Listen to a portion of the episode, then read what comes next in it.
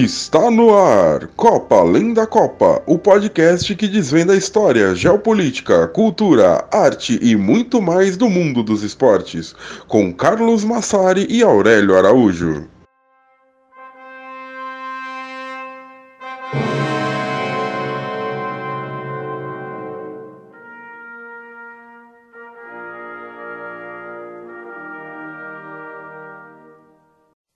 Stamattina sono alzato, oh bella ciao, bella ciao, bella ciao, ciao, ciao. Stamattina mi sono alzato e ho trovato l'invaso, oh partigiano, portami via. Bom dia, boa tarde, boa noite para vocês que nos escutam. Então chegamos com mais um episódio de Copa Além da Copa. Nesse episódio vamos falar de um tema que, infelizmente, é um tema relevante nos dias atuais. Vamos falar aí sobre o uso dos esportes dos regimes nazifascistas das décadas de 30 e 40 na Europa. Vamos passar por alguns países, pela Alemanha e pela Itália principalmente, mas também vamos falar sobre alguns outros. E você aí, para começar esse episódio, já escuta, tocando no fundo, Bella Ciao, é um dos grandes hinos antifascistas do mundo, que era uma canção popular da Itália no século XIX, que depois foi adaptada né, e se transformou num hino. Então, eu sou Carlos Massari e comigo Aurélio Araújo. E aí, pessoal, tudo certo? É, pois é, esse é um tema que é, até surpreendeu a gente na, na enquete do, do, do, Twitter, né, para decidir o tema desse episódio, porque a gente achou que de repente a pandemia, que tinha lá a opção de votar né, num tema que era o esporte durante pandemias mundiais, é, fosse fosse vencer, porque enfim é o que a gente está vivendo agora, mas acho que as pessoas têm muito interesse no uso do esporte pelo nazifascismo e a gente também, enfim, não deixa de ser um tema relevante atualmente, lamentavelmente, como disse o Carlos. Então, é, já aproveito para convidar você que está ouvindo aí para seguir a gente no Twitter, caso não siga ainda, arroba Copa Copa. E lá a gente vai ter a enquete em breve também para o próximo episódio, né? Para vocês votarem qual será o tema. E a gente vai também divulgar um, um texto que é. A gente sempre lança um texto com base no tema do episódio, né? Na nossa coluna no site Ludoped, ludoped.com.br. E, enfim, creio que vocês vão gostar do texto desse episódio também. Pois é, nos últimos meses a gente estava lançando o texto mais para metade do mês, ali dia 12, 13, 15. Mas dessa vez o nosso texto vai ser logo junto com o episódio, aqui dia 3 ele já deve estar no ar. Esse é um texto que vai falar sobre o regime Ustasi na Croácia. Ficou ali um tema bastante em voga durante a última Copa do Mundo.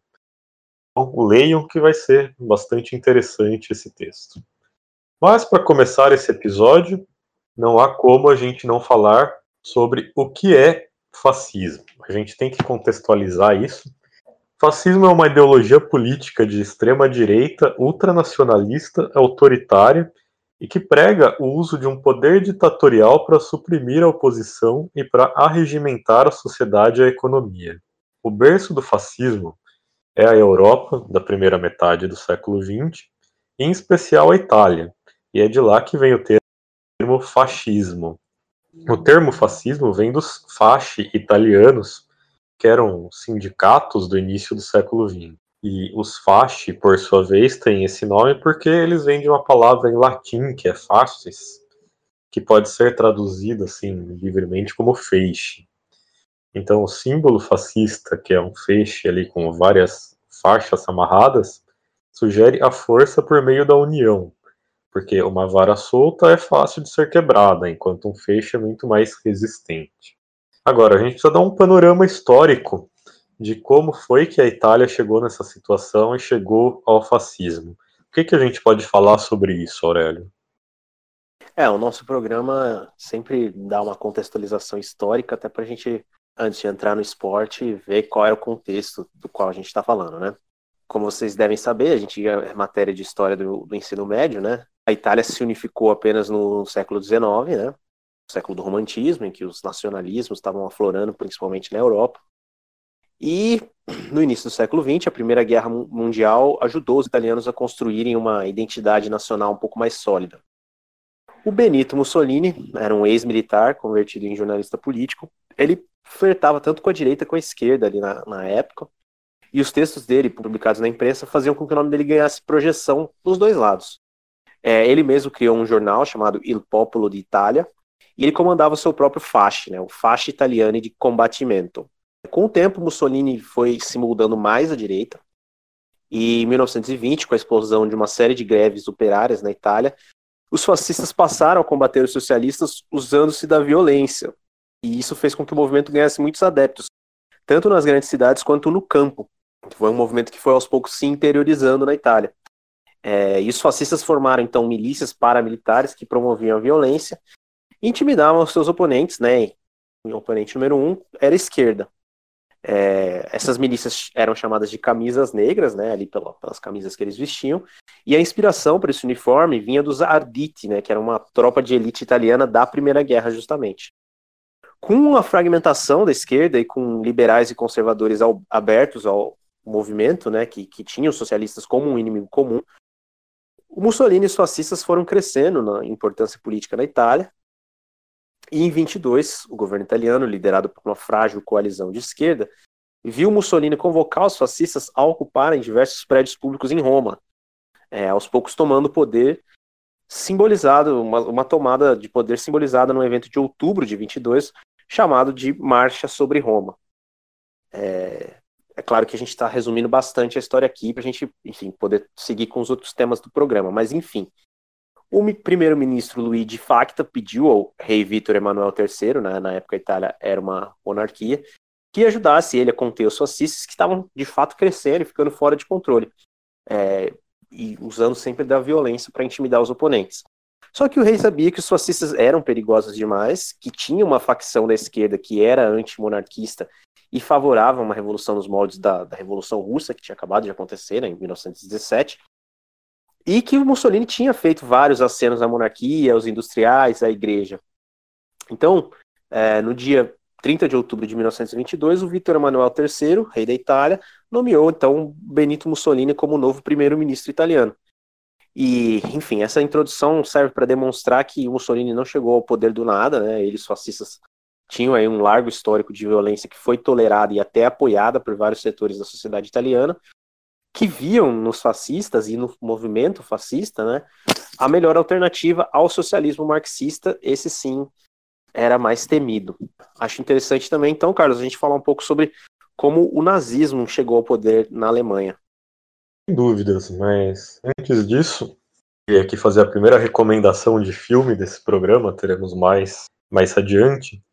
Mas existe um filme muito bom do Marco Bellocchio que se chama Vencer, que é um filme que trata aí da ascensão do Mussolini, é um melodrama baseado em uma ex-amante dele, trazendo a partir do ponto de vista de quando ele era ainda um militante anarquista, ou seja, passa por toda essa mudança do espectro ideológico do Mussolini. Um filme muito bom, se vocês quiserem, procurem. Bom, ao mesmo tempo que tudo isso acontecia na Itália, na Alemanha também existia uma grande agitação política depois da Primeira Guerra Mundial. A derrota da Tríplice Aliança, que era formada pelo, Império Alemão, pelo Império Austro-Húngaro e pela, pelo Império Otomano, e também o Tratado de Versalhes, arrasaram a nação alemã. E também, né, da mesma forma que a Itália, a Alemanha também vinha de um processo tardio de unificação que aconteceu só no século XIX. Foi nesse contexto que começou a fervilhar a ideologia nazista, que era próxima ao fascismo, mas tinha algumas características próprias. Isso porque o nazismo tinha ali algumas fontes que eram pan-germânicas, ou seja, pregavam o nacionalismo e a união dos povos germânicos. A grande diferença entre o nazismo e o fascismo, a maior diferença, é que o nazismo também tinha essa questão da superioridade racial dos arianos. Os arianos, basicamente, são nesse conceito os europeus descendentes dos migrantes persas e hindus, que são supostamente os primeiros habitantes da Europa. Então daí vem o uso da suástica, que é um símbolo originalmente hindu. Por causa dessa suposta superioridade, o nazismo desde o começo ele explorou o antissemitismo intenso que já existia na sociedade alemã e em boa parte da Europa. E canalizou esse antissemitismo na sua ideologia. Agora, então, já que a gente falou do nazismo, vamos falar um pouco sobre Adolf Hitler, né? Como foi que ele conseguiu a sua ascensão ao poder. Bom, Hitler também era ex-militar. Ele entrou em 1919 para o Partido Trabalhista Alemão, que no ano seguinte mudou de nome para Partido Nacional Socialista Trabalhista Alemão. E as iniciais de nacional-socialismo em alemão formam o termo nazi, iria depois ser o nome aí universal de todo o movimento. Em 1921, o Hitler se tornou muito ativo no partido e passou a ser oficialmente o líder desse partido. E aí, em 1923, o Hitler tentou dar um golpe de Estado, mas ele fracassou nessa tentativa. Foi preso, mas aí ele começou a ter muita visibilidade dentro da sociedade alemã, Aurélio. Pois é, esse, essa tentativa de golpe foi então um, um, ano depois dos fascistas italianos chegarem ao poder, né? Ele fracassou no golpe, mas como você disse, ele foi preso e o julgamento dele foi bastante midiático para a época. É, ele conseguiu convencer muita gente de que ele estava certo, de que a República era traidora da pátria, não ele. E ele usou esse tempo na prisão para escrever aí a sua obra, né, o Mein Kampf, o Minha Luta, um livro em que ele detalha a sua filosofia. Ao sair da cadeia, ele decidiu tentar uma, chegar uma, novamente ao poder, mas só que dessa vez por meios legais. É, ele tinha uma plataforma cada vez mais agressiva contra os comunistas e, inclusive, chegando a confrontos armados, também como na Itália, né? E os nazistas foram assim crescendo em popularidade. E foi nesse período que foi criada a SA, né? Organização paramilitar voltada a esse tipo de, de enfrentamento físico. Tanto comunistas quanto nazistas se aproveitaram da crise econômica de 29, né? E eles obtiveram bons resultados nas eleitorais, nas eleições de 30 e de 32 na Alemanha. E novamente, assim como na Itália, assim como em diversos processos de fascismo ou neofascismo que a gente vê pelo mundo, você tinha uma esquerda desunida, uma direita liberal lavando as mãos ali e abrindo o caminho para que, que os nazistas se afirmassem como maior força política da Alemanha, e foi o que aconteceu no início dos anos 30.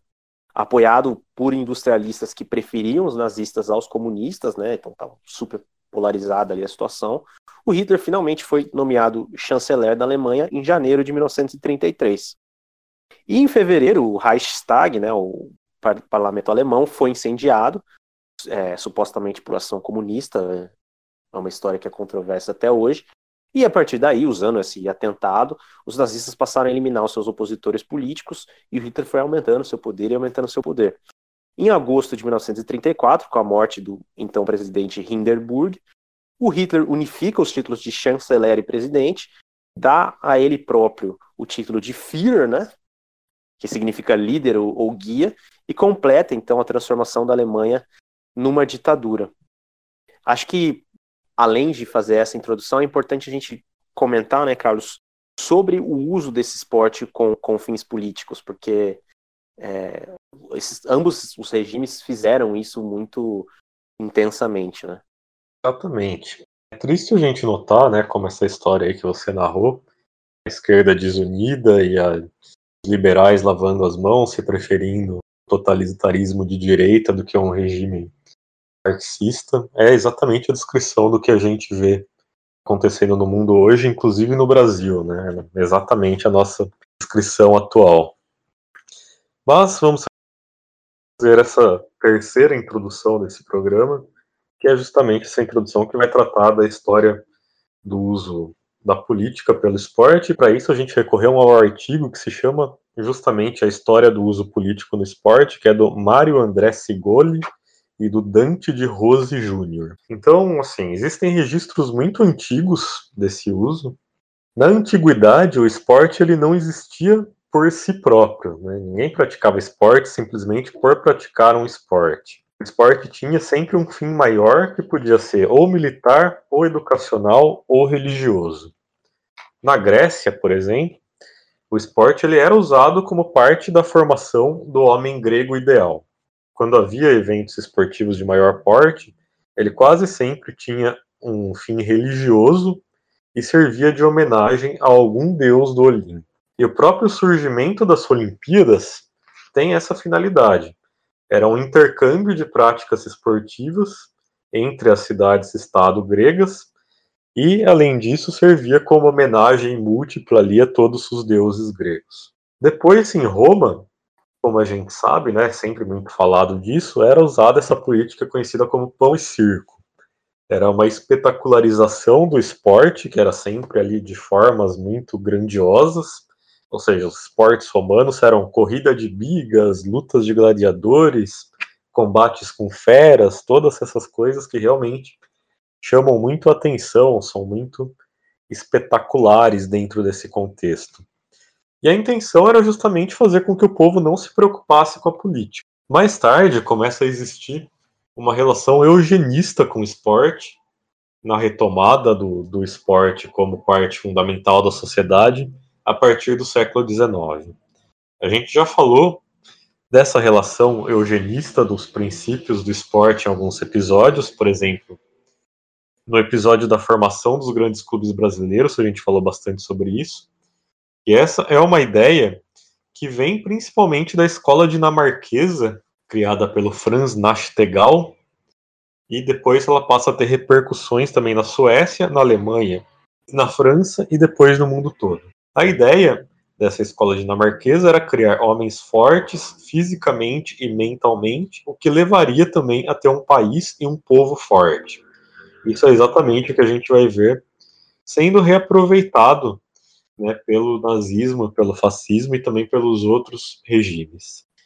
No final do século XIX surgiu o ideal chamado olimpismo, que era defendido principalmente pelo Pierre de Coubertin, e esse ideal tem ligações claras com a construção de cidadãos fortes em cada país. E o surgimento da competição mundial em diversas mentalidades serve justamente como fonte de prestígio para as nações vencedoras, Afinal, a nação vencedora, quando você compete com outras nações, é a nação que detém né, os homens mais fortes, mais rápidos, mais capazes fisicamente, que era justamente o que os países buscavam nessa época. O Pierre de Coubertin escreveu na Carta Olímpica que os ideais olímpicos eram construir a amizade entre os povos, gerar uma competição pacífica e tudo mais. Ou seja, as Olimpíadas não têm em si esse ideal negativo pelo contrário. Mas era inevitável que nessa época, especialmente que, que surgem as Olimpíadas, que elas se transformassem nessa briga aí de quem tem o homem mais forte para provar uma superioridade étnica, para provar um caráter eugenista que deturpa justamente os ideais olímpicos. Ainda segundo esse artigo, a história do uso político no esporte, a ideia de nação forte e poderosa, constituída por cidadãos fortes e saudáveis, fez com que os estados totalitários utilizassem o esporte como veículo publicitário. E é assim, Aurélio, que a gente chega de uma vez ao tema desse episódio. Pois é. Bom, a sociedade italiana fascista ela era altamente militarizada, né? Tem toda essa questão do uso da violência como força política que a gente já ressaltou. É, e nesse contexto, o esporte ele serve tanto como uma propaganda do regime, quanto como uma espécie de treinamento militar mesmo, né, um aprimoramento físico. E, além disso, né, o famoso jornalista esportivo norte-americano John Tunis já notava né, que desde a década de 30 o esporte ajudava a população mais jovem da Itália a se distrair e não pensar muito nas questões é, políticas e econômicas. Então tem essa questão da alienação também. A gente já falou sobre as origens do futebol italiano no nosso podcast sobre as relações da, da máfia com o futebol, né? E após a introdução do jogo na, na, no solo italiano, ele foi ficando cada vez mais popular, né? E é claro que o regime fascista viu então que seria necessário se apropriar do, do futebol em prol dos seus próprios interesses. É, o que se sabe que Mussolini, particularmente, né, o, o chefe ali do, do regime, não gostava tanto de futebol, né? Ele preferia o tênis, a natação. Mas outros importantes membros do Partido Fascista viam como aquele esporte atraía as massas e, era importante para é, dominar aquilo para poder guiar as massas, né? Um desses uh, membros do Partido Fascista se chamava Leonardo Apinati. Ele era líder de uma milícia fascista em Bolonha. É, e a oportunidade ideal para se apropriar do futebol aconteceu após a temporada 1924-1925, Na época, o campeonato italiano era dividido entre o norte e o sul do país, e depois os campeões se enfrentavam ali para saber quem era, o, quem era o detentor do título nacional. E na decisão do norte daquela temporada, de 24 25, se enfrentaram o Bolonha contra o Genoa, que é um time bastante tradicional, a gente já falou disso no, no podcast sobre a máfia. O campeão ele ia sair numa disputa de ida e volta, mas houve empate no placar agregado e na época não tinha pênaltis. Então seria necessário um jogo extra. O Genoa vencia esse jogo extra, o Genoa era um time mais tradicional e mais forte.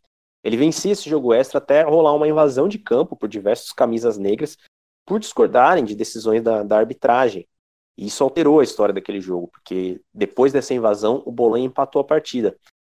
Mas, segundo o regulamento da época, o Genoa deveria ser declarado vencedor pelo regulamento da, que dizia que é, se houvesse invasão de campo, é, seria o Genoa que seria beneficiado. A pressão fascista fez com que o árbitro não incluísse essa invasão na súmula. Então aquele jogo terminou empatado. É, houve então um quarto jogo que novamente terminou empatado e novamente teve confusão entre as torcidas, ali até com troca de tiros. Então a gente está falando da, de uma cultura de, de estádio italiana já de briga desde a década de 20. E no quinto jogo, entre Genoa e, e Bolonha, para decidir o campeão do Norte, o Arpinati estava no estádio apoiando Bolonha e o time dele venceu. É, essa final em cinco jogos ficou, acabou sendo conhecida como a disputa pelo escudeto das pistolas. É, o Bolonha foi o campeão é, italiano daquele ano, né? Os, os, times do norte tradicionalmente são mais fortes. A gente também falou sobre isso no, no podcast da máfia. E o nome do Arpinati ganhou projeção dentro do fascismo, porque via-se ali que dentro daquela vitória ali do, do Bolonha, daquele título do Bolonha, o Arpinati, com todas essas confusões aí dos fascistas em campo, era, era um nome ali que estava ganhando popularidade, atraindo bastante atenção. Então, em 1926, o Mussolini colocou Leonardo Arpinati como presidente da Federação Italiana de Futebol. E o Arpinati tem como seu ato principal à frente da federação a publicação da chamada Carta de Viareggio, que reformou totalmente o futebol italiano. É, diz aí pra gente, Carlos, quais foram as mudanças que essa carta trouxe? Para começo de conversa, a Carta de Viareggio instituiu o profissionalismo no futebol italiano. Os jogadores estrangeiros foram proibidos de atuar e também foram criadas as séries A e B do futebol italiano, ali já instituindo um sistema de divisões. Mas, para que o regime fascista pudesse de fato usar o futebol como propaganda, era interessante que tivessem times fortes por todo o país, e não só no norte. O futebol estava em níveis muito diferentes de desenvolvimento em cada região, os times do norte eram imbatíveis na época. Então, outra medida aí da Carta de Viareggio foi a fusão ou a extinção de alguns dos clubes da época, para que cada local tivesse um time forte. Então, assim, surgiu o Internapolis, que era a fusão entre o Nápoles e a Internazionale di Napoli, e logo esse, esse time, né, o Internapolis, se tornaria o Napoli. O Libertas e o Firenze se uniram, dando origem também à Fiorentina. E na capital, Alba Audate, o Roman e o Fortitudo deram origem a Roma. Só a Lazio que escapou dessa fusão. E para isso foi decisiva a intervenção do general fascista Giorgio Vaccaro, que era apaixonado pela Lazio e conseguiu impedir que ela desaparecesse na fusão. Ou seja, né, basicamente a Roma que surgiu aí dessa fusão entre o Alba Audace, o Roman e o Fortitudo, nasceu de uma movimentação fascista, e a Lazio resistiu. Então, como assim que os ultras da Lazio têm ligações com a extrema-direita e não o contrário? O que aconteceu foi que logo em seguida, né, o, o Mussolini foi convidado pelo Ettore Varini, que era então presidente da Lazio, a se tornar o sócio vitalício número um da Lazio em 1927. E depois, em 1929, ele se associou de vontade própria ao clube, doando mil liras. E os filhos do Mussolini também, o Bruno e o Vittorio, eram torcedores da Lazio, que era o clube mais tradicional da cidade. Muitos torcedores da Lazio são de esquerda e renegam Mussolini, e eles dizem que o Mussolini jamais torceu pelo clube de verdade. Essa é uma questão bastante controversa, né? Esses torcedores não fascistas da Lazio tentam jogar para Roma essa pecha de clube do fascismo, e há quem diga que no primeiro escudeto da Roma, 1941-42, a Roma foi beneficiada pelas arbitragens por pressão dos fascistas que queriam que o título fosse para a capital. Mas o fato é que, por causa dos ultras atuais, a Lazio tem essa péssima fama no futebol mundial, embora a história real tenha mais nuances do que isso. Mas, enfim, além da carta de Viareggio, o impacto dos fascistas no futebol italiano foi maior do que isso, né, Aurélio? Pois é, o, os fascistas é, construíram estádios, né, demonstrando a força do Estado fascista. É, alguns desses estádios tinham até estátuas do Mussolini no seu cavalo, né, aquela coisa meio épica, assim. Mas o verdadeiro impacto do fascismo sobre o futebol italiano, pelo menos o que ficou para o mundo, é, foi depois da crise da Bolsa de, de 29, que mostrou ao mundo ali um ponto fraco do liberalismo econômico, né, que era rejeitado pelos fascistas. Então, é, o regime sentiu que era hora de fazer uma propaganda ali para o resto do mundo de por que eles estavam certos e por que o liberalismo e o comunismo estavam errados. A Itália fascista teve uma ideia que depois seria reaproveitado por diversos países ao longo da história, né, que era exibir a superioridade dela ao organizar um torneio esportivo mundial. E calhou que a FIFA, que já existia desde o começo do século XX, estava ali querendo tornar o futebol independente das Olimpíadas, né, queriam que o futebol tivesse um, um torneio à parte, é, só para ele, porque era o esporte mais popular, e anunciou que faria a primeira Copa do Mundo em 1930 e isso parecia a ocasião perfeita para uma propaganda do regime fascista. E a seleção italiana na época já era bastante forte. Ela venceu uma, a Copa Internacional, que era um torneio ali, uma das primeiras competições entre nações europeias. Ela foi disputada ao longo, tipo assim, o esquema de disputa é bastante estranho para nós, mas enfim, é, foi disputada de 27 até o ano de 1930. E a Itália, a seleção italiana venceu. E, foi, e a Itália também tinha sido medalhista de bronze na Olimpíada de 28. Mas, ao mesmo tempo, o Uruguai era bicampeão olímpico, né? Levou as medalhas de ouro das Olimpíadas de 24 e 28. E ele venceu a queda de braço e conseguiu trazer para a América do Sul o primeiro, primeiro Mundial. E a Itália, então, se recusou a participar. É por isso que a Itália não participou da Copa de 1930.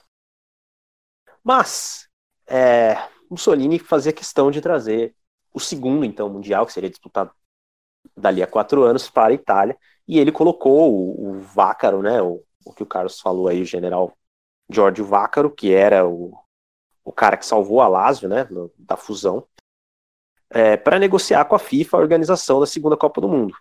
E foram muitos esforços fascistas, mas em 32, comemorando 10 anos da marcha sobre Roma, a Itália foi anunciada como então sede da segunda Copa do Mundo. O treinador da seleção italiana era um cara chamado Vittorio Pozzo, era um veterano da Primeira Guerra Mundial, e ele prezava por um jogo viril, másculo, né, alinhado ali com os valores que a ideologia fascista queria ver representados no futebol. E acima de tudo, além de organizar a Copa de 34, é importante vencer. E o sucesso de seleções sul-americanas ali na, nessas primeiras décadas do futebol, especialmente o Uruguai, né, que a gente acabou de citar, é, era marcado também por vários jogadores de origem italiana que tinham é, imigrado né, para a América do Sul. Fez, isso fez com que surgisse a ideia de levar esses jogadores para a Europa, para que eles pudessem vestir a camisa da seleção italiana e aproveitar e reforçar o time. Né? Esses jogadores de origem é, italiana que vinham da América do Sul eram chamados oriundi, né? que na verdade é um, é um nome que se usa para falar sobre todos os descendentes italianos e da, da diáspora italiana. Né? Uh, uma legião, então, de jogadores de origens italianas migrou de Brasil, Argentina e Uruguai para a Itália nessa época, né?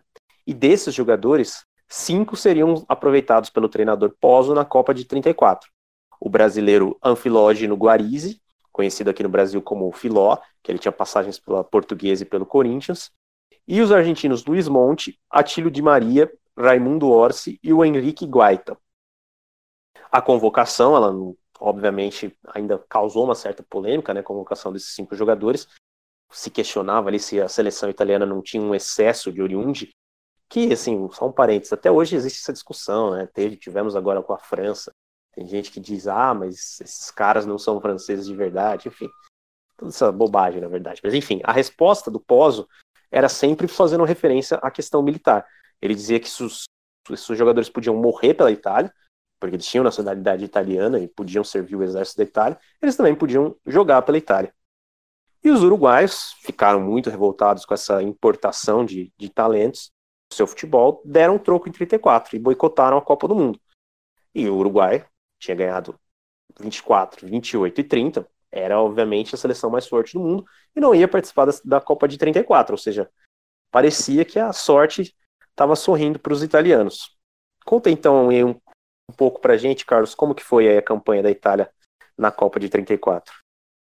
Lembrando que no episódio passado sobre crimes e contravenções ligadas ao futebol na América Latina, a gente contou a história da, da final da Copa de 30, né, quando os jogadores da Argentina receberam ameaças de morte.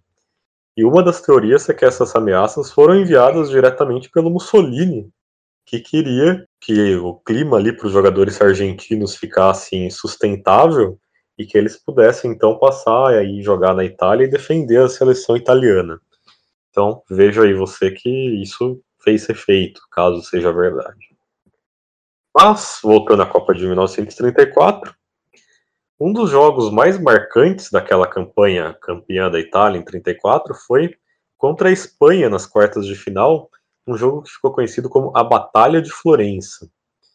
O jogo duro imposto pelo Pozzo fez bastante efeito e os registros dessa época apontam que pelo menos três jogadores espanhóis deixaram o campo lesionados.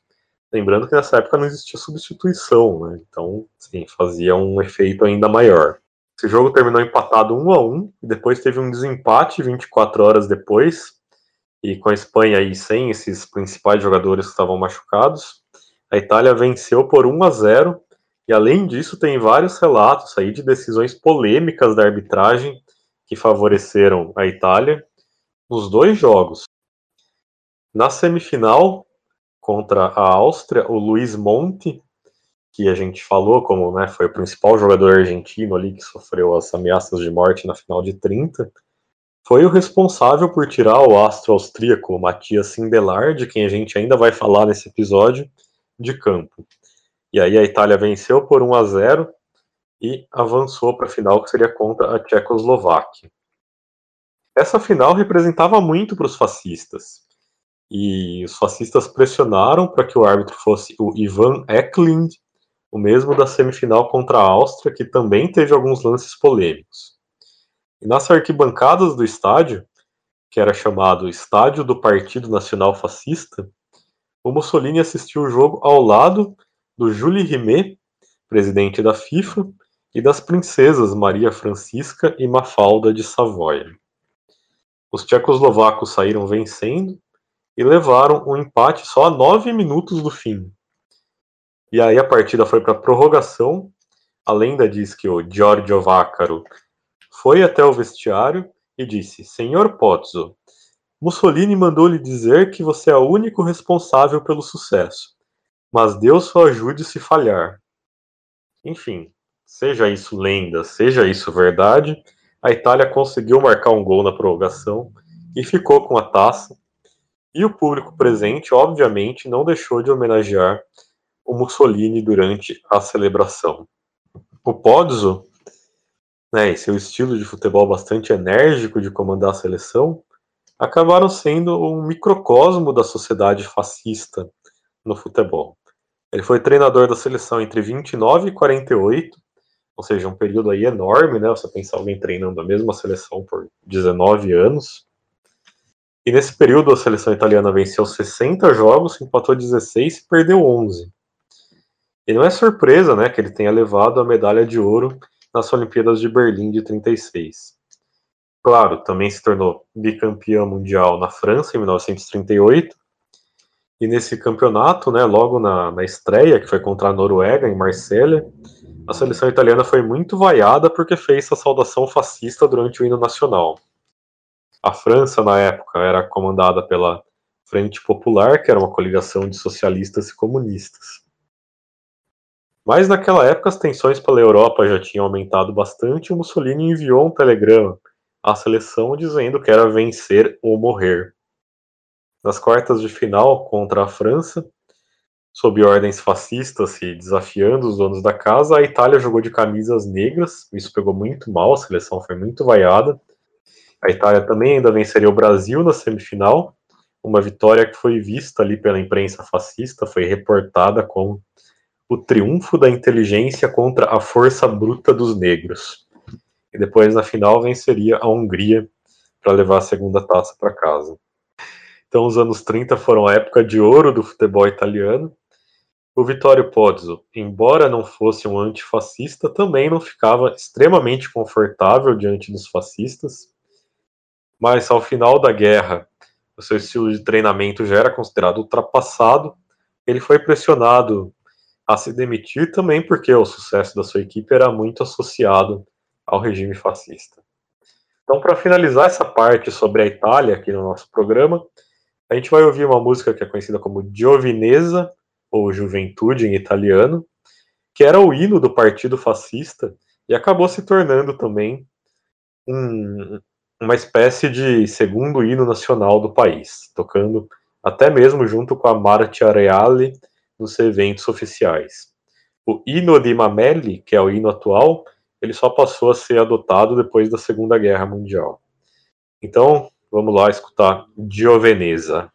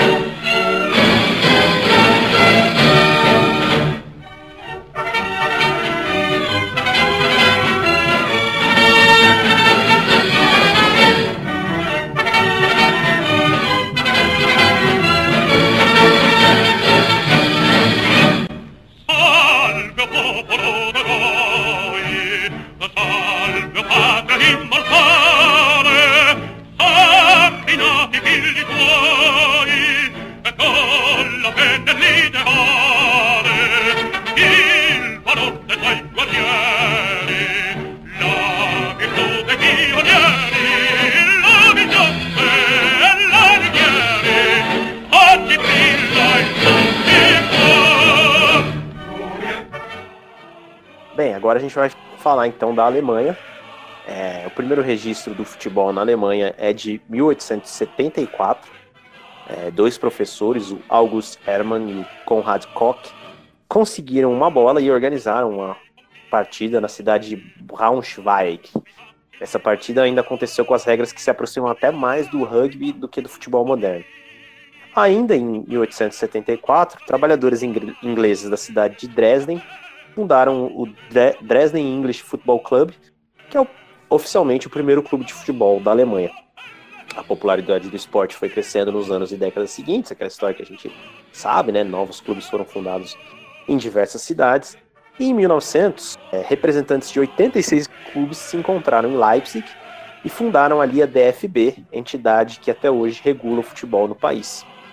A primeira tentativa da Alemanha de sediar uma edição dos Jogos Olímpicos aconteceu no começo da década de 1910 e o então Império Alemão promoveu a candidatura de Berlim para 1916 e conseguiu que ela fosse vitoriosa. Em 1912, então, foi iniciada a construção do Estádio Olímpico, que era né, para ser uma obra monumental ali, para a época, né? Ele foi inaugurado em 8 de junho de 1913, com 60 mil pessoas na plateia, um público extraordinário, mas como vocês sabem, né, as Olimpíadas de 1916 foram canceladas devido a um pequeno acontecimento chamado Primeira Guerra Mundial. E a Primeira Guerra Mundial fez com que o Império Alemão e os demais países dos poderes centrais, que eram o Império Austro-Húngaro, o Império Otomano e a Bulgária, fossem excluídos da lista de países da então chamada Família Olímpica. Em represália, a então Comissão Alemã de Esportes Olímpicos mudou de nome para Comissão Alemã de Exercícios Físicos. E como a gente mencionou, né, o Adolf Hitler assumiu de fato o poder em 34, né, com um aspecto ditatorial, e imediatamente declarou proibição de esportes e clubes ligados aos judeus, aos comunistas e aos social-democratas. É, muitos clubes de futebol que faziam parte da então Liga Alemã foram proibidos, e apenas aqueles que tinham origem ou maioria de sócios ligados à burguesia ou ao nacionalismo puderam continuar funcionando.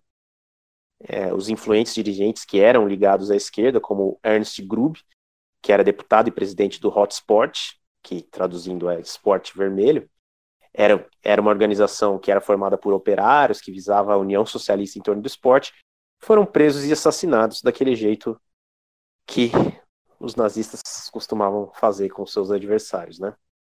Bem, então, como que a gente chegou até a Olimpíada de 36 em Berlim, Carlos? Em 1932, as Olimpíadas foram disputadas em Los Angeles e foram um grande sucesso. Mesmo acontecendo durante a Grande Depressão, foram feitas ali muitas soluções criativas e econômicas, e muitas coisas criadas por esses jogos acabaram se tornando símbolos das Olimpíadas. Por exemplo, a Vila Olímpica e o Pódio, né, duas contribuições das Olimpíadas de 32 de Los Angeles que até hoje estão aí em todas as Olimpíadas. Muitos dos estádios, ginásios e locais de jogos foram reutilizados de outras oportunidades que já existiam em Los Angeles mas, né, foi construído o estádio principal, que foi o Los Angeles Memorial Coliseum, que até hoje é icônico em muitos esportes, né, a universidade, o SC, manda seus jogos de futebol americano lá.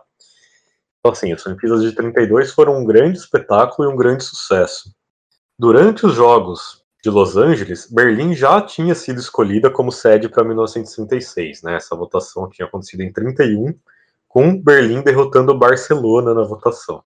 O sucesso das Olimpíadas de Los Angeles convenceram a alta cúpula nazista, que já via sediar os Jogos com ótimos olhos, que um evento como esse era uma oportunidade incomparável de propaganda.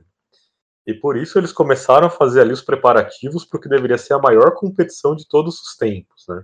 Deveria ser a competição mais espetacular, o evento esportivo mais marcante que já tinha existido até então. E, obviamente, a raça ariana deveria triunfar em todos os esportes. Então, uma das primeiras medidas do Terceiro Reich em relação aos esportes, nessa época, foi a retirada da autonomia de todas as federações dedicadas a esportes. Elas foram incorporadas à Comissão Alemã de Exercícios Físicos, que era uma única entidade que passaria a regular toda a prática esportiva no país. E a DFB, né, do futebol, também se incluiu nesse o Hans von Chammer und Osten foi elevado ao posto de líder da Comissão Alemã de Exercícios Físicos. E ele criou um plano para, a partir do esporte, elevar o porte físico dos alemães em direção ao que era considerado o ideal ariano. A intenção era elevar a moral e o físico dos alemães a partir dos exercícios e trazer um orgulho nacional para o povo alemão né, entre aspas, essa última frase. Esse discurso eugenista é o discurso que a gente já ouviu muitas vezes aqui nos nossos podcasts. Nessa gestão do Von Chammer, as habilidades esportivas passaram a ser fundamentais para a admissão em trabalhos de bom nível de remuneração e também nas universidades. E todos os domingos tinham festivais esportivos pelo país que eram chamados de Reich Sportfest. O responsável pelo, pelas relações públicas dessa comissão alemã de exercícios físicos era o Guido van Mendgen. E ele criou um plano massivo de propaganda em torno dos esportes e dos feitos esportivos dos alemães.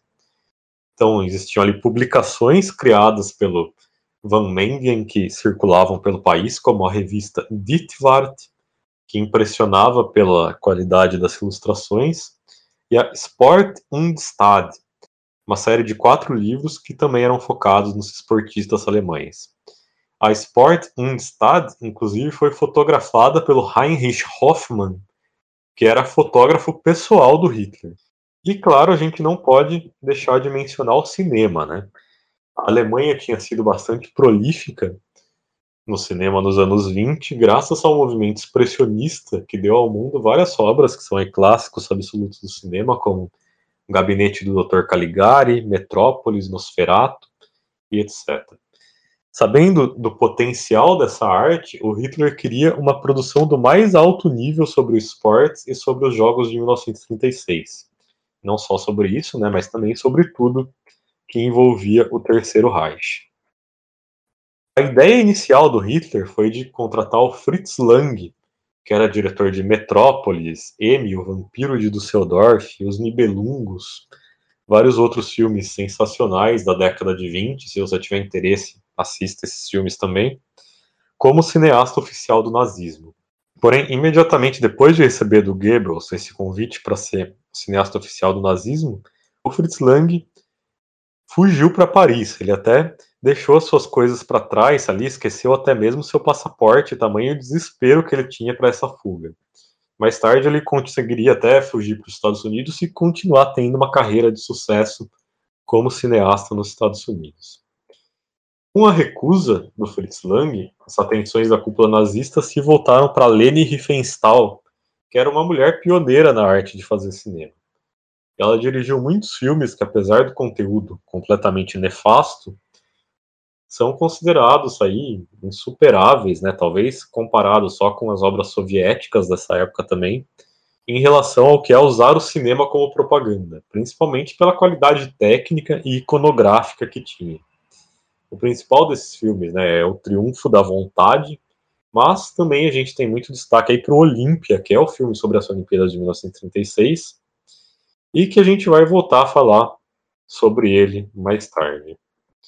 Mas enfim, Aurélio, como que foi aí esse planejamento para sediar as Olimpíadas de 36? Pois é, o cabeça do planejamento das Olimpíadas foi o Hans von Chammer und Osten, e com a crença da superioridade ariana, os jogos naturalmente provariam que os judeus e outras raças fracas e indesejáveis eram inferiores. E nunca houve tamanha espetacularização de um evento esportivo, né? Ali, as Olimpíadas de 36 são muito marcantes naquela época. O estádio olímpico foi totalmente renovado, passou a ter capacidade para 110 mil espectadores, que era um grande marco para a época. É, o revezamento da tocha foi o primeiro a ser feito nos moldes atuais, né, como um enorme evento. Foi todo filmado pela Riefenstahl para o filme Olímpia, que você mencionou. É, a Vila Olímpica, né, um marco da arquitetura para a época, foi idealizada pelo Wolfgang Furstner, que logo após a inauguração foi demitido por é, não evitar que fossem causados danos ao local após 370 mil pessoas passarem por lá. É um pouco é, estranha essa justificativa, mas na verdade ele era filho de mãe judia e essa era a razão real para a demissão dele, né? E o Wolfgang Furstner, então, se suicidou em seguida. A Alemanha, obviamente, proibiu a participação dos atletas judeus. Vários outros países também se recusaram a enviar atletas judeus para não ofenderem é, Adolf Hitler, né? E o espetáculo dos Jogos Olímpicos começou logo na cerimônia de abertura, né? Quase todos os países viram seus atletas fazendo saudações a Adolf Hitler enquanto passavam pela tribuna onde ele estava, né? E apenas Estados Unidos, Grã-Bretanha, China e Filipinas se recusaram a fazer qualquer é, saudação. E a Espanha, que então era governada pela esquerda, e a União Soviética boicotaram os Jogos de Berlim. O autor Thomas Wolff é, ele descreve a abertura como quase um evento religioso, a plateia gritando e vibrando por Hitler. Tinha algo de muito assustador naquilo, o tamanho culto à personalidade, segundo as palavras dele, né? Já para David Walentinsky, aquele era o seu evento, ele queria ser glorificado. Muitas das modalidades né, viram a Alemanha ou seus aliados vencerem o ouro, é, em algumas de forma bastante controversa, como no ciclismo e na ginástica. É, como a gente já disse também no futebol, a Itália venceu, a Itália que era, obviamente, alinhada com a Alemanha. Mas como sabemos, a grande história dessas Olimpíadas foi o norte-americano negro, né, o Jesse Owens, que ficou com nada menos do que quatro medalhas de ouro no atletismo. E há vários outros eventos também que frustraram o Hitler e seus ideais, né, como o time norte-americano de remo, representando a Universidade de Washington, que venceu os considerados imbatíveis alemães. E sobre o Jesse Owens, é, é preciso destacar a história do Luz Long. Um alemão que competiu com ele no salto em distância.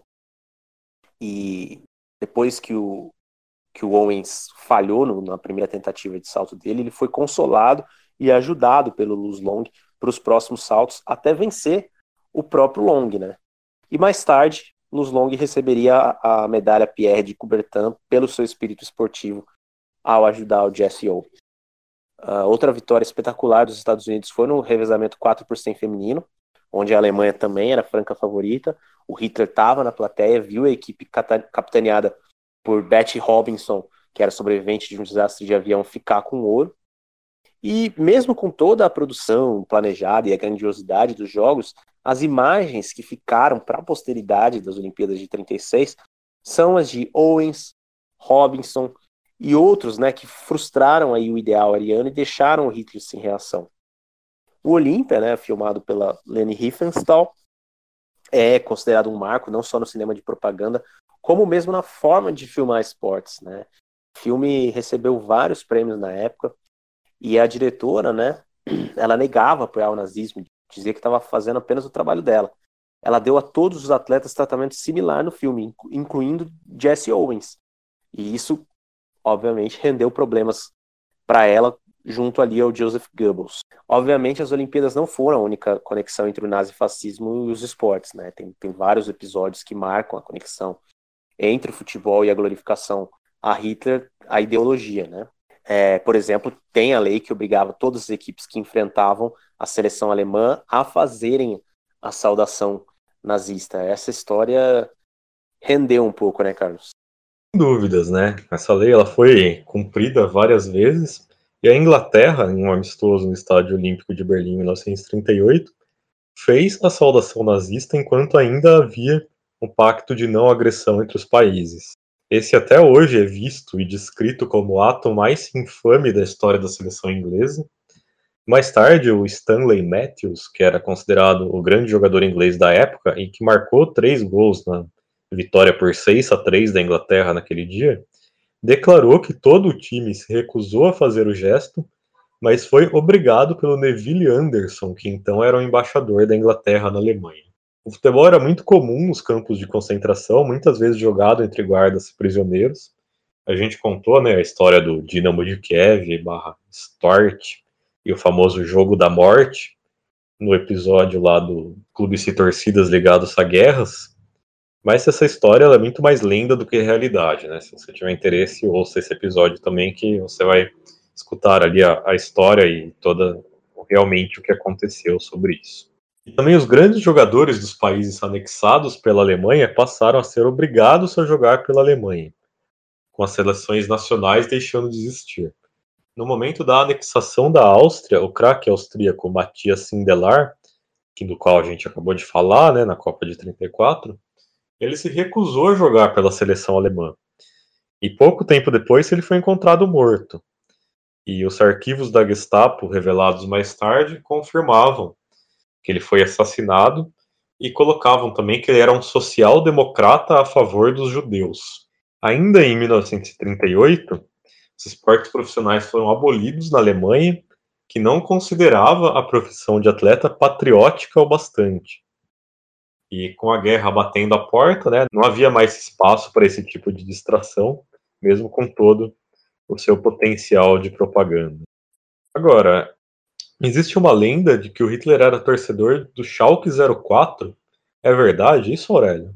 Pois é, Carlos. Essa lenda ela ganhou ainda mais força quando o jornal britânico The Times reproduziu essa, essa versão numa lista publicada em 2008 com os 50 piores torcedores de futebol do mundo e colocou Hitler como torcedor do Schalke. É, eu acho importante a gente falar sobre isso antes de encerrar aqui, porque se é uma, a gente já um pouco a questão da Lazio ali e tudo mais, acho que isso é uma lenda comum, assim, que se repete muito, mas não tem tanto a ver com a realidade. Né? A grande evidência, né, citada para dizer que Hitler era torcedor do Schalke 04 é, pelo The Times é meio frágil, né? Que é, a evidência é dizer que o clube tem seis dos seus sete títulos alemães conquistados no período nazista. Só que, obviamente, essa associação com Hitler não é, não é positiva para ninguém, né? Então isso incomodou profundamente o Schalke e, e a torcida do Schalke, a ponto de 2014, em 2014, né, ou seja, seis anos depois da, da publicação dessa lista aí do jornal, mas isso continuava aparecendo no Google quando digitava Hitler Schalke 04, você caía nesse link do, do jornal The Times. É, o clube então se manifestou oficialmente e disse que se Hitler torcia para o Schalke, ele era um torcedor de sofá, porque ele nunca foi visto, não há registro de ele ter comparecido ao estádio em nenhuma das campanhas vitoriosas do Schalke. É, o site Trivela, que também é um site muito bom, também já mostrou que geograficamente não faria sentido nenhum o Hitler torcer pelo Schalke, né, porque ele sempre viveu longe da cidade de Gelsenkirchen. E a verdade, verdade, assim, é que o Hitler mesmo não se interessava por futebol. Se ele de fato torcesse para um time, né, segundo o Trivela, talvez o mais provável tivesse sido Nuremberg, né, que, cujo estádio ele utilizou várias vezes para os seus discursos, a ponto até de deixar ele conhecido como estádio da juventude hitlerista. Mas é importante registrar que nem mesmo no caso do Nuremberg, o Hitler nunca viu um jogo do clube por lá, era só utilização do estádio para discurso mesmo. A verdade é que o Schalke 04 ele tinha um time ótimo na época, né? Essa era a sua própria era de ouro, né? E que faz até hoje que, que a equipe seja uma das mais populares da Alemanha, mesmo não conquistando o título nacional desde os anos 50, né? O Schalke está na fila faz bastante tempo. Alguns oficiais nazistas tentaram sim se associar ao sucesso do clube, isso é uma coisa que a gente vê até hoje com políticos aí que nunca torceram por determinados clubes aparecerem em comemoração de título e tal, enfim, isso é uma coisa normal, né? E eles usavam principalmente o, o argumento ali das raízes de trabalhadores braçais arianos que o Schalke 04 teria, né? Era um, um clube fundado por mineiros ali da região de Gelsenkirchen, ao contrário de outras equipes como o Bayern de Munique e o Borussia Dortmund, que tinham ligações históricas com judeus, né? Uh, mas, como disse o Schalke na sua nota oficial, dizer que Hitler era torcedor apenas pelo clube ter conquistado seus títulos durante o regime é a mesma coisa que dizer que a Margaret Thatcher era torcedora do Liverpool. Acredito que a maioria de vocês entenderam a comparação, mas se vocês não entenderam, acredito que vocês possam ouvir aí nosso podcast, nosso episódio especial sobre hooliganismo para ver que Margaret Thatcher e Liverpool são duas coisas que não combinam muito, embora o Liverpool tenha conquistado muitos títulos durante a época em que a Thatcher comandou o Reino Unido, né? Para finalizar aqui a discussão sobre o nazismo, é, vamos ouvir uma música, né?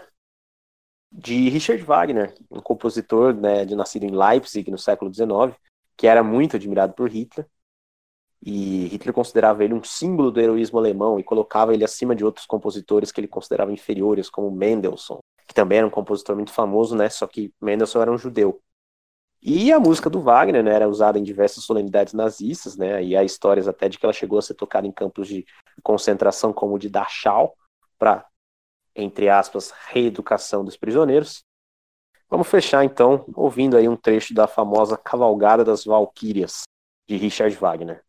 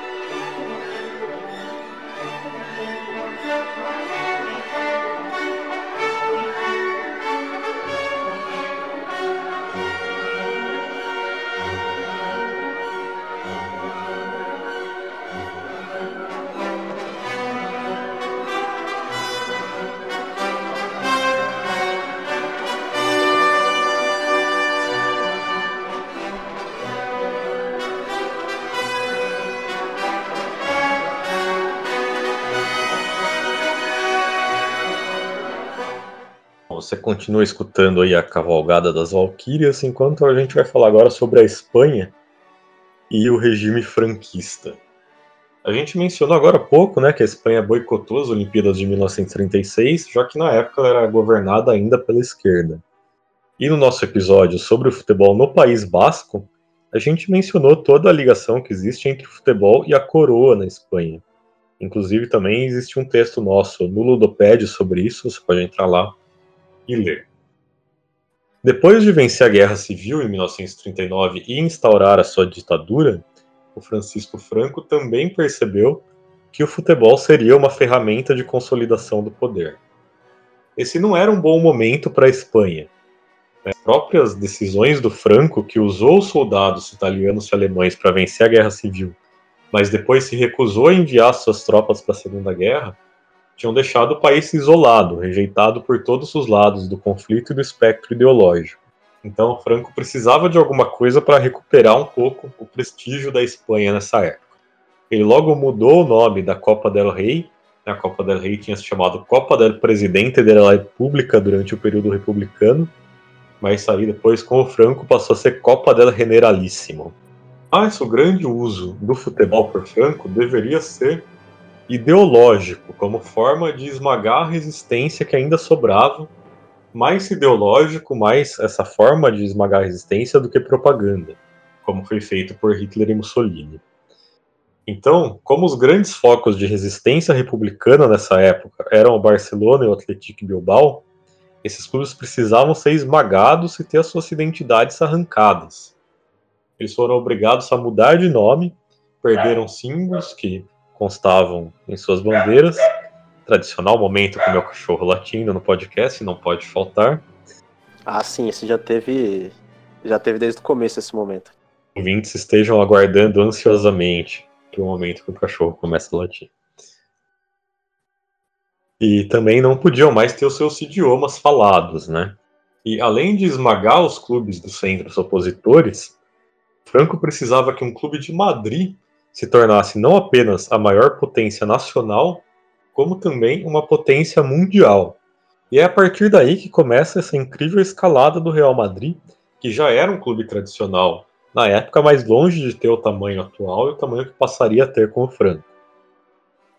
A identidade do clube mais vencedor da Espanha precisava ser centralista e nacionalista.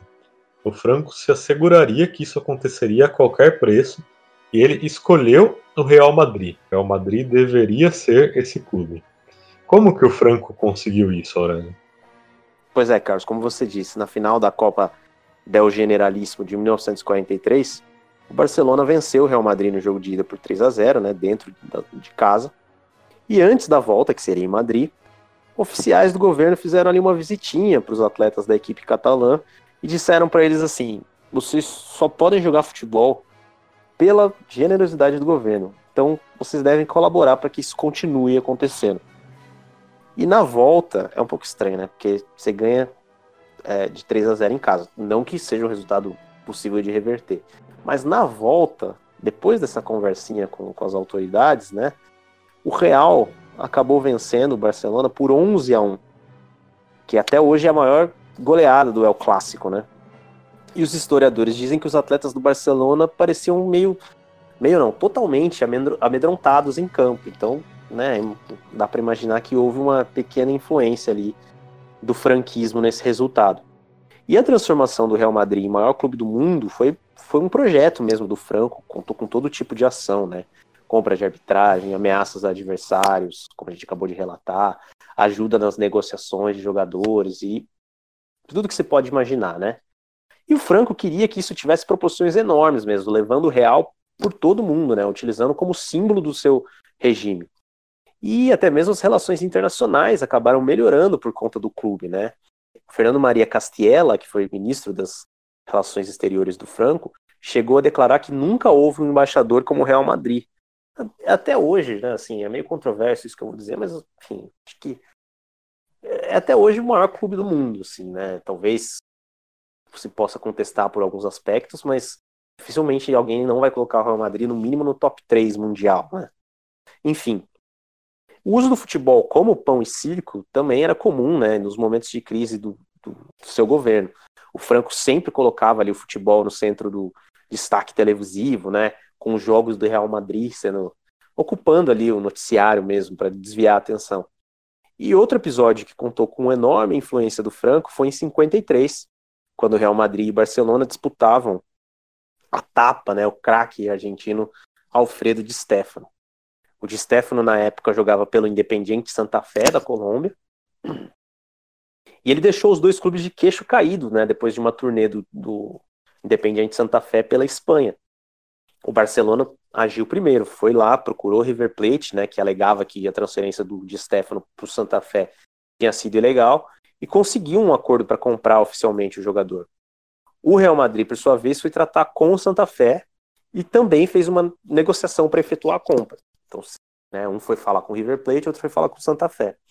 A FIFA reconheceu que era ilegal a ida do, do Di Stefano para o Santa Fé e deu ganho de causa para o Barcelona mas o dedo de Franco não ia deixar isso barato, né? A Federação Espanhola foi na contramão, disse que o Real tinha razão, e a Federação tomou então uma decisão completamente bizarra, assim, quase bíblica, assim, né? Que é, não, então o Di Stefano vai jogar de forma alternada. Um ano ele vai jogar pelo Real, o outro ano ele vai jogar pelo Barça. O Barcelona ficou totalmente revoltado, né? Os cartolas da época abriram mão da parte do Barcelona no negócio desde que pudessem receber o dinheiro de volta.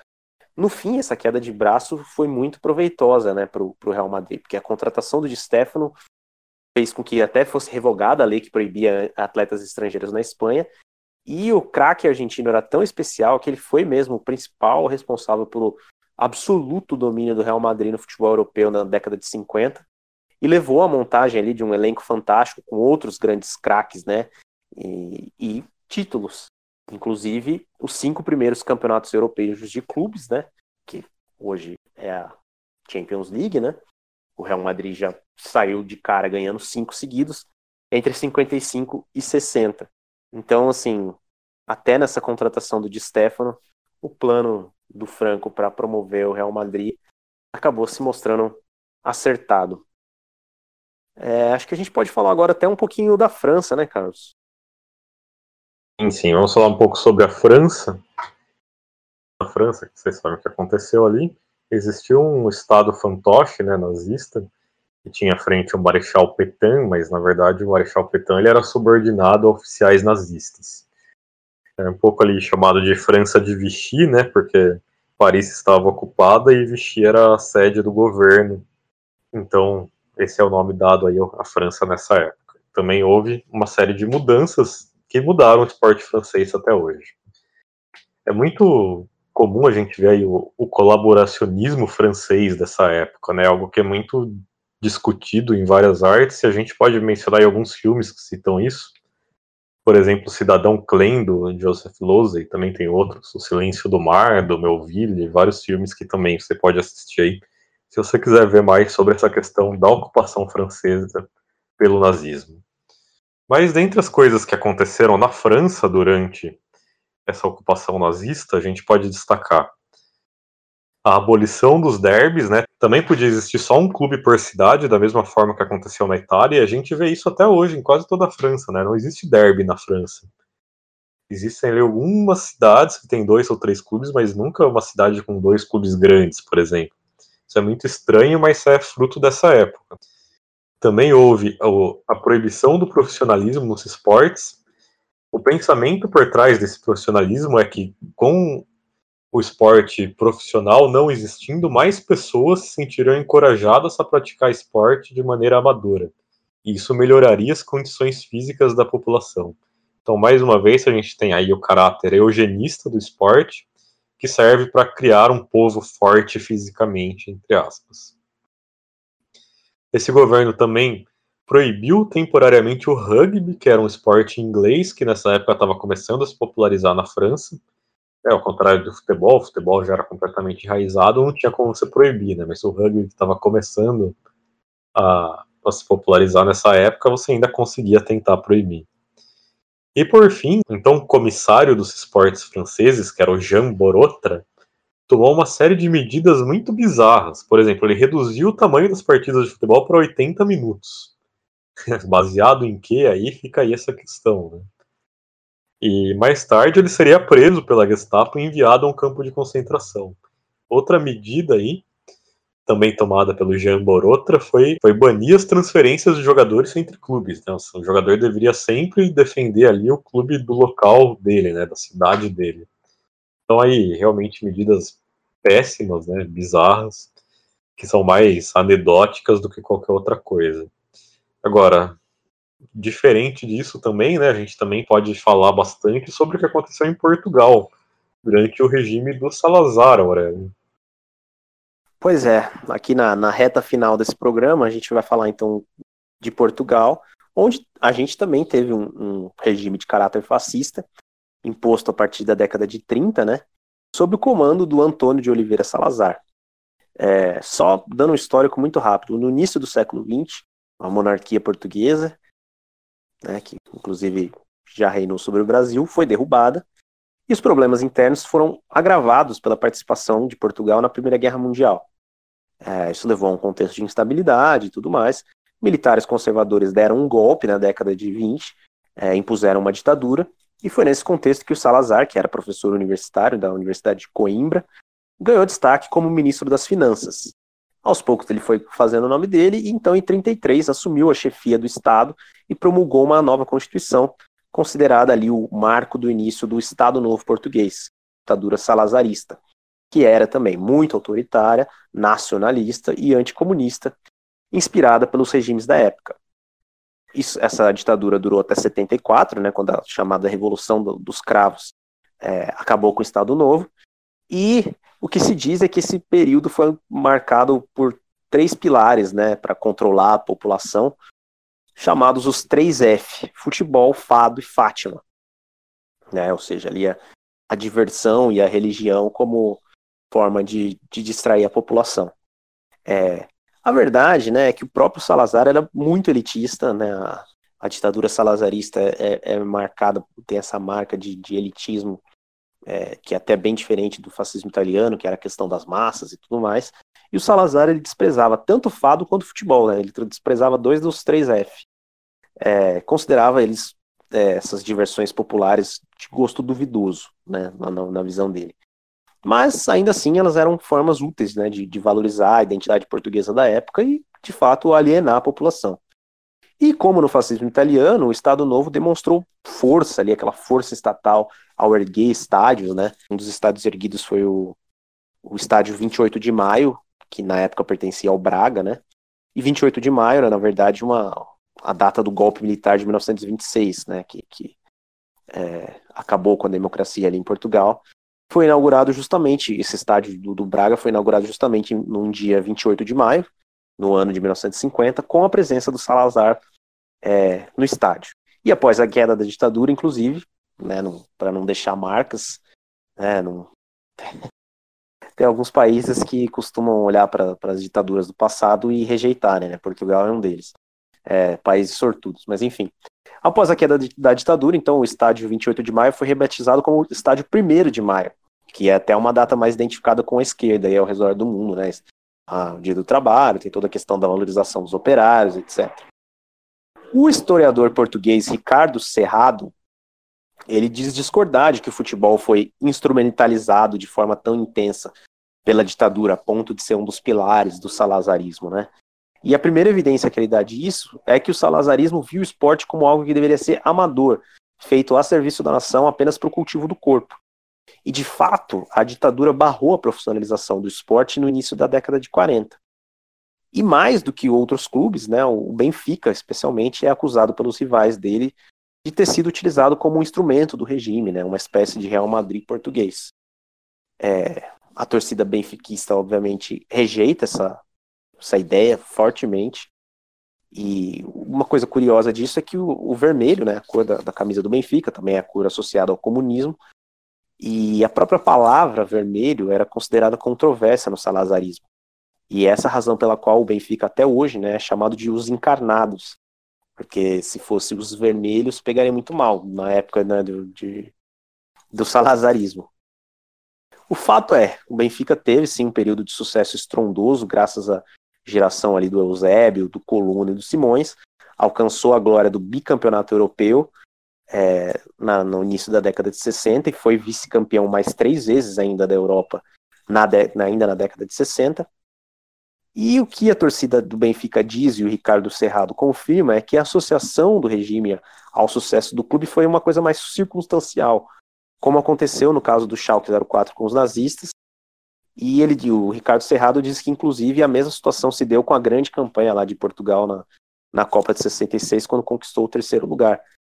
Uh, inclusive, essa era uma época que, que as colônias europeias pela África estavam sendo desfeitas e o salazarismo não abria mão das suas, das suas colônias. Inclusive, essa campanha aí foi utilizada para mostrar como Portugal convivia bem ali com as suas colônias. Né? Era uma seleção com um grande jogador negro de Moçambique, né? de origens moçambicanas, como o Eusébio, enfim. E acho que até a gente pode é, falar um pouquinho sobre essa questão né, do Eusébio, Carlos. Ele e aí ele foi nacionalizado, ele foi um tesouro nacional que, que o regime salazarista não quis perder. Como é que é essa história? É. O Eusébio teve duas oportunidades, né, para deixar Portugal e nas duas ele não pôde ir, né? Primeiro em 1962, 63, quando ele tinha um acordo para jogar na Juventus, mas ele não pôde ir porque o regime queria que ele servisse o exército. Mas o Cerrado afirma que isso aconteceria com qualquer homem, não especificamente porque era o Eusébio. Era impensável que qualquer um fosse dispensado da tropa, segundo ele. E depois, em 67, a Inter de Milão queria levar o Eusébio. Só que dessa vez não, não houve uma intervenção do Estado Novo, né? O que aconteceu foi que a Itália fez uma péssima campanha na Copa de 66 e com isso os estrangeiros foram barrados do campeonato italiano para dar espaço ao desenvolvimento de novos talentos locais. Os benfiquistas, eles também afirmam que o clube era um dos que mais tinham opositores do regime na diretoria, enquanto o Sporting, que é um time mais elitista, tinha mais cartolas ligados ao Estado Novo. Apontam também né, que foi o Sporting que teve uma queda expressiva de número de títulos depois do fim do regime. Mas o Cerrado diz que nenhum e nem outro foram clubes do regime porque isso não existiu. O Benfica teve um hino censurado pelo Estado Novo, chamado Avante Benfica, que foi considerado muito subversivo porque dava margem a uma união de massas, que era algo rejeitado pelo Salazar. Então, vamos encerrar esse programa de maneira antifascista, né, da, mesma forma que a gente começou, e vamos escutar Avante Benfica, cuja letra foi escrita pelo Félix Bermudes. Acho que é melhor a gente se despedir, né, antes de começar a tocar essa música. Então é isso, pessoal. Agradeço mais uma vez a audiência de vocês.